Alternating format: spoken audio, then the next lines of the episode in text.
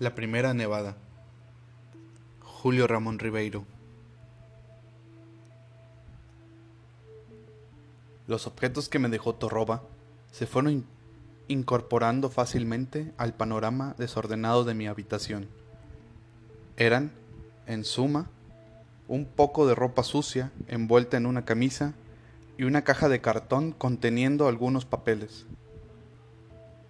Al principio, no quise recibirle estos trastos porque Torroba tenía bien ganada una reputación de ladronzuelo de mercado, y era sabido que la policía no veía las horas de ponerlo en la frontera por extranjero indeseable.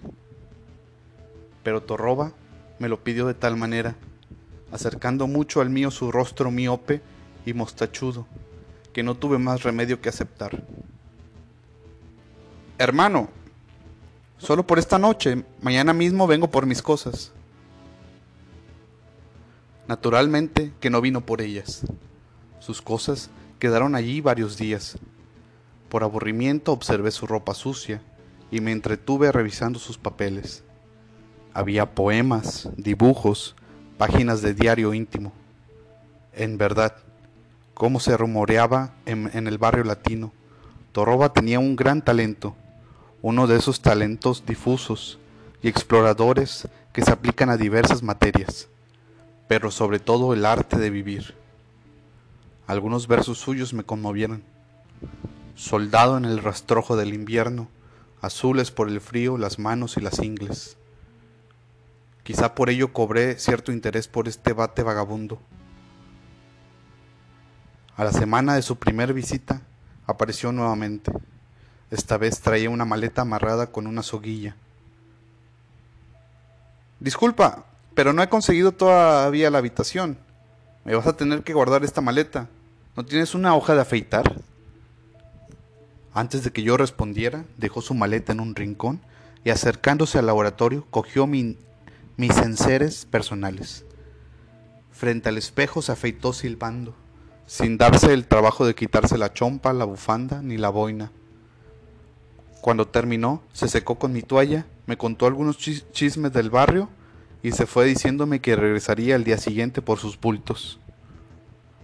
Al día siguiente vino, en efecto, pero no para recogerlos. Por el contrario, me dejó una docena de libros y dos cucharitas, robadas probablemente en algún restaurante de estudiantes. Esta vez no se afeitó, pero se dio maña para comerse un buen cuadrante de mi queso y para que le obsequiara una corbata de seda.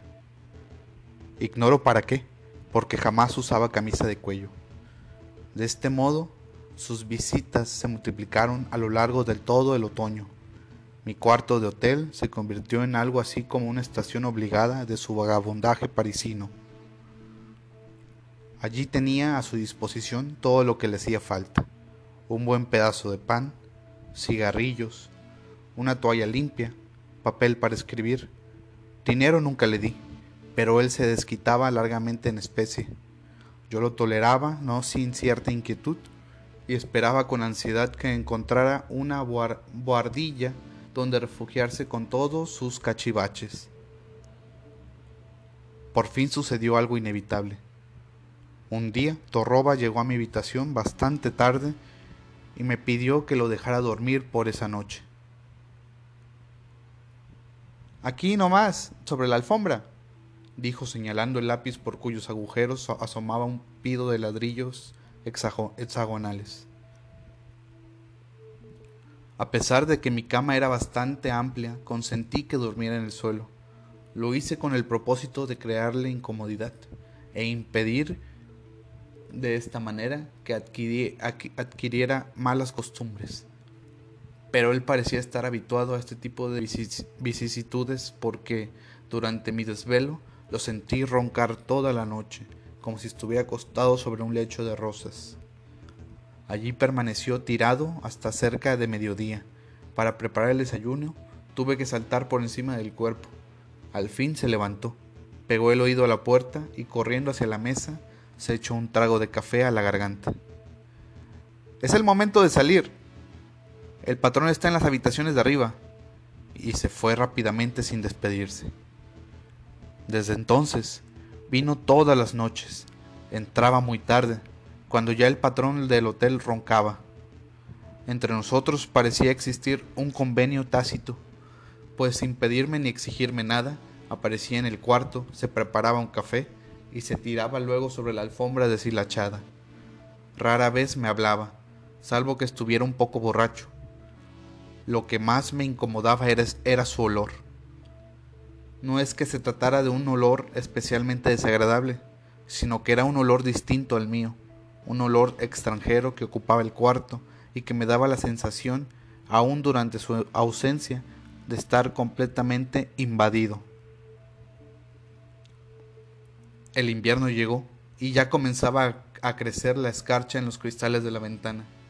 Torroba debía haber perdido su chompa en alguna aventura, porque andaba siempre en camisa tiritando. A mí me daba cierta lástima verlo extendido en el suelo, sin cubrirse con ninguna frazada. Una noche su tos me despertó. Ambos dialogamos en la oscuridad. Me pidió entonces que lo dejara echarse en mi cama, porque el piso estaba demasiado frío. Bueno, le dije, por esta noche nada más. Por desgracia, su, su resfriado duró varios días, y él aprovechó esa coyuntura para apoderarse de un pedazo de mi cama. Era una, mediana, era una medida de emergencia, es cierto, pero que terminó por convertirse, convertirse en rutina.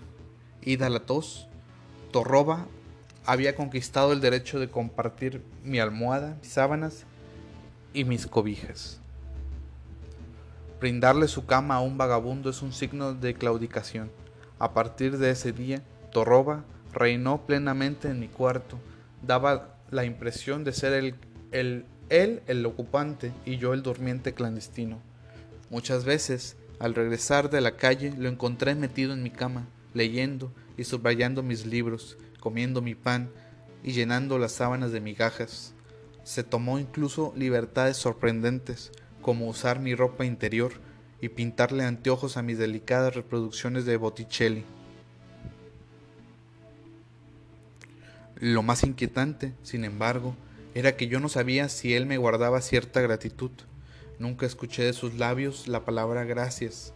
Es verdad que por las noches, cuando lo encontraba en uno de esos sórdidos reductos como el Ches rodeado de suecas lesbianas, de yanquis invertidos y de fumadores de marihuana, me invitaba a su mesa y me brindaba un poco de vino rojo. Pero tal vez lo hacía para divertirse a mis costillas, para decir cuando yo partía, ese es un tipo imbécil, al cual tengo dominado. Es cierto, yo vivía un poco fascinado por su temperamento y muchas veces me decía, para consolarme de ese dominio, quizás tenga albergado en mi cuarto a un genio desconocido. Por fin, sucedió algo insólito. Una noche dieron las doce y Torraba no apareció. Yo me acosté un poco intranquilo, pensando que tal vez había sufrido un accidente pero por otra parte me parecía respirar un dulce aire de libertad. Sin embargo, a las dos de la mañana sentí una piedrecilla estrellarse contra la ventana. Al asomarse, inclinándome sobre el afeizar, divisé a Torroba parado en la puerta del hotel. Aviéntame la llave, que me muero de frío. Después de medianoche, el patrón cerraba la puerta con llave. Yo se la venté, envuelta en un pañuelo, y regresando a mi cama esperé que ingresara. Tardó mucho, parecía subir las escaleras con extremada cautela. Al fin la puerta se abrió y apareció Torroba, pero no estaba solo. Esta vez lo acompañaba una mujer. Yo los miré asombrado. La mujer, que estaba pintada como un maniquí y usaba largas uñas de mandarín, no se dio el trabajo de saludarme. Dio una vuelta teatral por cuarto y por último se despojó del abrigo, dejando ver un cuerpo apetecible. Es François, dijo Torroba. Una amiga mía. Esta noche dormirá aquí. Está un poco dopada. ¿Sobre la alfombra? pregunté. No, en la cama. Como quedé dudando, añadió. Si no te gusta el plan, échate tú en el suelo. Torroba apagó la luz. Yo quedé sentado en la cama, viendo cómo ambos se desplazaban en la penumbra. Probablemente se desvestían, porque el olor, esta vez un olor desconocido, me envolvió, me penetró por las narices y quedó clavado en, en mi estómago como una saeta. Cuando se metieron en la cama, yo salté arrastrando una frazada y me tendí en el suelo. En toda la noche no pude dormir. La mujer no hablaba. Quizás se había quedado dormida, pero en cambio, torroba trepido y rugió hasta la madrugada. Se fueron al mediodía. En todo ese tiempo no cruzamos una palabra. Cuando quedé solo, cerré la puerta con llave y estuve paseándome entre mis papeles y mi desorden, fumando interminablemente. Al fin, cuando comenzaba a atardecer, cerré las cortinas de la ventana y empecé a tirar metódicamente todos los objetos de Torroba en el pasillo del hotel. Delante de la puerta de mi cuarto quedaron amontonados sus calcetines, sus poemas, sus libros, sus mendrugos de pan, sus cajas y sus maletas. Cuando no quedaba en mi cuarto un vestigio de su persona, apagué la luz y me tendí en mi cama. Comencé a esperar. Afuera soplaba furioso el viento. Al cabo de unas horas sentí los pasos de Torroba subiendo las escaleras y luego un largo silencio delante de mi puerta. Lo imaginé estupefacto, delante de sus bienes desparramados. Primero fue un golpe indeciso, luego varios golpes airados. ¡Eh! ¿Estás ahí? ¿Qué cosa ha pasado? No le respondí. ¿Qué significa esto? ¿Te vas a mudar de tu cuarto? No le respondí. Déjate de bromas y abre la puerta. No le respondí. No te hagas el disimulado. Sé muy bien que estás allí. El patrón me lo ha dicho. No le respondí. Abre, que me estoy amoscando. No le respondí. Abre, nieva, estoy todo mojado. No le respondí. Solamente... Solamente me tomo un café y luego me voy. No le respondí. Un minuto, te voy a enseñar un libro. No le respondí. Si me abres, traeré esta noche a François para que duerma contigo. No le respondí. Durante media hora continuó gritando, suplicando, amenazando, injuriando. A menudo reforzaba sus clamores con algún puntapié que remecía la puerta. Su voz se había vuelto ronca. Vengo a despedirme. Mañana me voy a España. Te invitaré a mi casa. Vivo en la calle Serrano, aunque no lo creas. Tengo mozos con librea a pesar mío, me había incorporado en la cama. ¿Así tratas a un poeta? Fíjate, te regalaré este libro que has visto tú, escrito e iluminado con mi propia mano. Me han ofrecido tres mil francos por él. Te lo regalo, es para ti. Me acerqué a la puerta y apoyé las manos en la, en la madera. Me sentía perturbado. En la penumbra casi buscaba la manija. Torroba seguía implorando. Yo esperaba una frase suya, la decisiva, la que me impulsara a mover esa manija que mis manos habían encontrado. Pero sobrevino una enorme pausa. Cuando, llegué el, cuando pegué el oído, en la puerta no escuché nada. Quizás Torroba, al otro lado, imitaba mi actitud. Al poco rato sentí que levantaba sus cosas, que se le caían, que las volvía a levantar, luego sus pasos bajando la escalera. Corriendo hacia la ventana, descorrí la punta del visillo esta vez Torroba no me había engañado, nevaba. Grandes copos caían oblicuamente, estrellándose contra las fachadas de los hoteles. La gente pasaba corriendo sobre el suelo blanco, ajustándose el sombrero y abotonándose los gruesos abrigos. Las terrazas de los cafés estaban iluminadas, llenas de parroquianos que bebían vino caliente y gozaban de la primera nevada, protegidos por las transparentes mamparas. Torroba apareció en la calzada, estaba en camisa y, y portaba en las manos, bajo las axilas, sobre los hombros, en la cabeza, su heteróclito patrimonio. Elevando la cara quedó mirando mi ventana como si supiera que yo estaba allí, espiando, y quisiera exhibirse abandonado bajo la tormenta. Algo debió decir porque sus labios se movieron Luego empezó una marcha indecisa, llena de meandros, de retrocesos, de dudas, de tropezones. Cuando atravesó el bulevar rumbo al barrio árabe, sentí que me ahogaba en esa habitación que me parecía ahora demasiado grande y abrigada para cobijar mi soledad. Abriendo la ventana de un manotazo, saqué medio cuerpo fuera de la baranda. ¡Torroba! grité. ¡Torroba, estoy aquí! ¡Estoy en mi cuarto!